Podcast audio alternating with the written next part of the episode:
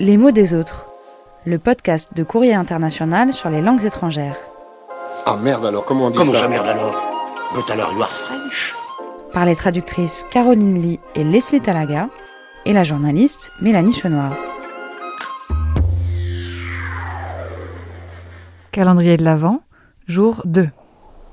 Punaise, ça caille. Ça y est, les températures chutent. Il fait nuit à 17h et on a tous le teint blafard. Mais comment ils font pour supporter ça dans le Grand Nord, dans ces pays où l'hiver dure presque la moitié de l'année? Pourquoi buvez-vous? L'an dernier, à Stockholm, on a battu un record inédit depuis 1934. Pas une minute d'ensoleillement les 15 premiers jours de décembre.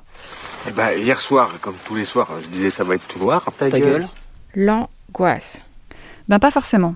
Par exemple, les Suédois ont un secret pour résister aux rigueurs de l'hiver, le mus, ou l'art de se blottir dans un plaid chaud, avec un thé fumant.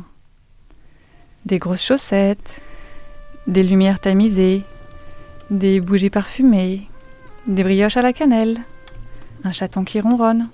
Ah, ça y est, on l'a perdu. Pardon. Donc, le mus suédois, c'est un peu un cousin du hygge danois. Les deux désignent cette mode du cocooning que nous a vendue ces dernières années. En suédois, mus vient du verbe musa, littéralement se blottir, se pelotonner. Et on le retrouve aussi dans l'expression fredagsmus. Elle désigne un des meilleurs moments de la semaine, le vendredi soir. Celui qu'on passe souvent en famille ou avec des amis, mais toujours en mode relax.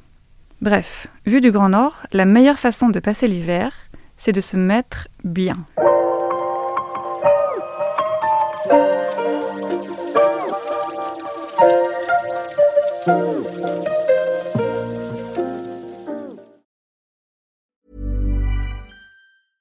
Ever catch yourself eating the same flavorless dinner three days in a row?